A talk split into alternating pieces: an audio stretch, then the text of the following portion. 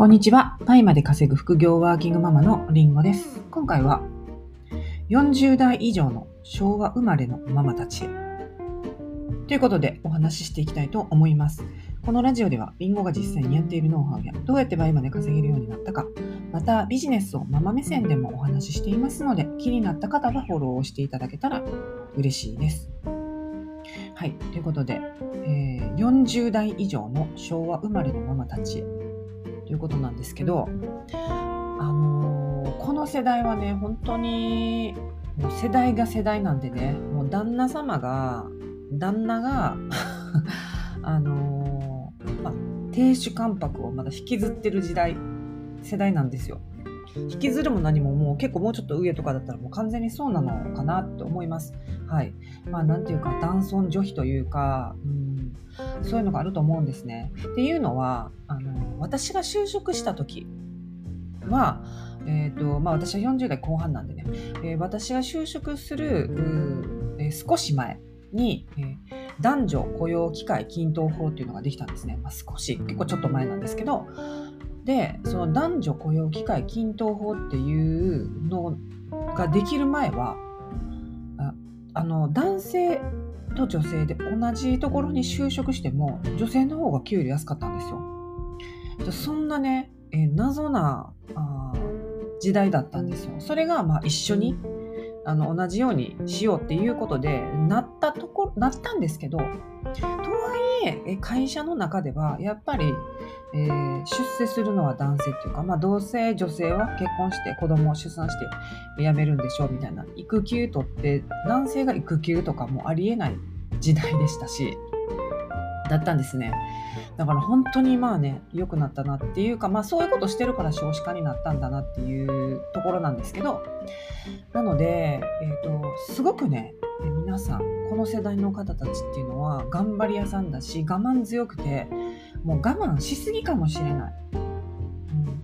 で私でさえねちょっと我慢しすぎたなっていうそのでか甘やかしすぎたなって思っています。あのなんか我慢するのが当たり前な女性が我慢するのが当たり前な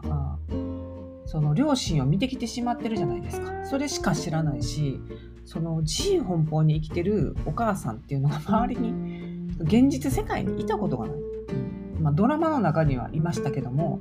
実際の世界にはいなかったんですね。家のことを全部やる。で、まあ、うちは自営業だったんですけどで2人で働いふあのお父さんとお母さん一緒に働いてたんですけど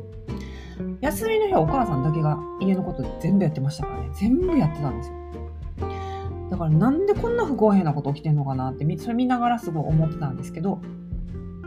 それぐらいあの家のことは女性がしなきゃいけないっていうその刷り込みというかもうあの冷静に考えたらおかしくないかっていうところがああるんですけどもうずっとね、まあ、そういう社会だったのでなんかそれを疑問ちょっとしたハテナはありつつも継承してきちゃってるんですよね。そういうもんやっていう、まあ、またその私たちの親の上の世代なんて、えーまあ、もっとね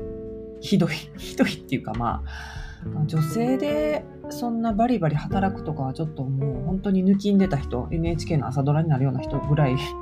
じゃないですか、うん、だと思います、はい、なので普通の家だったらもう、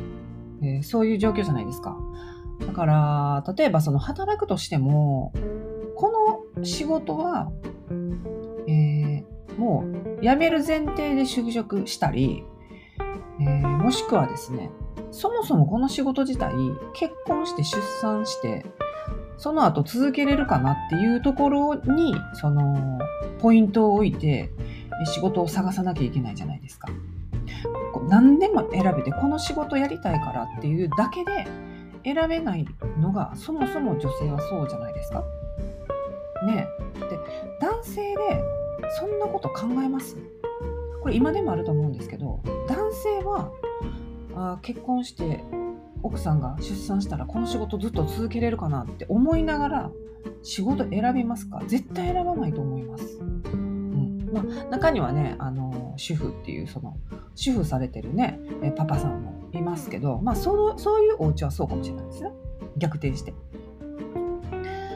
でも基本的に男性って本当に自分のその間口が広いじゃないですか選ぶ時に。そもそも女性はもう限られちゃってるんですよね。っていうのもあると思いますし。はい、なのでねすごくその大変な中こう生きてこられた、まあ、先輩ママたちっていうのがあの本当にねたくさんいらっしゃると思うんですね。でこれ何が言いたいかっていうと、えー、そういう、えー、我慢強かったりで頑張り屋さんだったりで、えー、そんな中ね頑張って育児してきてであの、まあ、子供もね巣立ってきてる方たちもいらっしゃるかと思うんですよ。でその方たちのその馬力根性って頑張りってすごいと思うんですね正直同じ世代の男性の比じゃないと思います。だって男性優遇されてきてる世代ですもん、まあ、もちろんね残業とかあったと思います。サービス残業とかあった世代ですけどですけど冷遇されてきてるわけじゃないじゃないですか。ね、なのでもう大変な家事育児をもう一挙に、えー、担ってきた頑張り屋さんの世代なのでえー、このね巣だった後でも本当にね、え、ここから何でもできるんじゃないかなと思っているんですね。すごくあの力強いこの世代の女性たちっていうのはすごく力強い世代だと思っています、はい、なのでねまああのこの私のラジオの読者さんが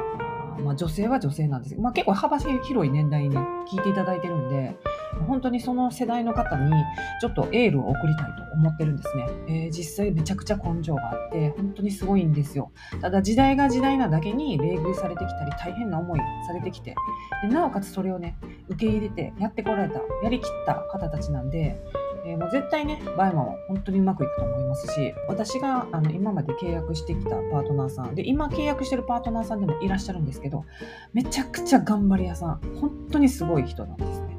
本当に助かるし、えっと、本当仕事できます。うん、こうその方が自分の仕事を持たず、今まで専業主婦でやってこられたっていうのは、本当にね、なんと日本はもったいないことをしてるのかなと思うぐらいの方です。なのでね、今ね、ちょっと倍までもしかしてうまくいってない方だったり、あのいらっしゃったらですね、本当にあのもうやり方だけかなと思います。頑張りはあるっていうところなので、あのそういう、ご自身に自信を持って、えー、やっていってほしいなと思いました。はい。ということで、ちょっと私のね、世代、私の世代もそうですし、あの周りのママ友たちも同じ世代、同世代の話。ちょっと下のママたちはねあのお上手にしなやかにそしてあのパパもあの柔軟な方たちも多いですから巻き込んでうまく育児されてますけど私たちの世代がなかなかね、まあ、最後だと思います。最後だったらいいなっていうこのあの、えー、亭主関白を引きずりたいパパたちの世代。全員じゃないですよ。全員ではないと思いますけども。はい。っていうところでねあの、まあそんな中よく頑張ってきましたよね。はい、なのでね、ここからあ新しいことに挑戦してしたとしても、きっとうまくいきます。はい、絶対そう思うので、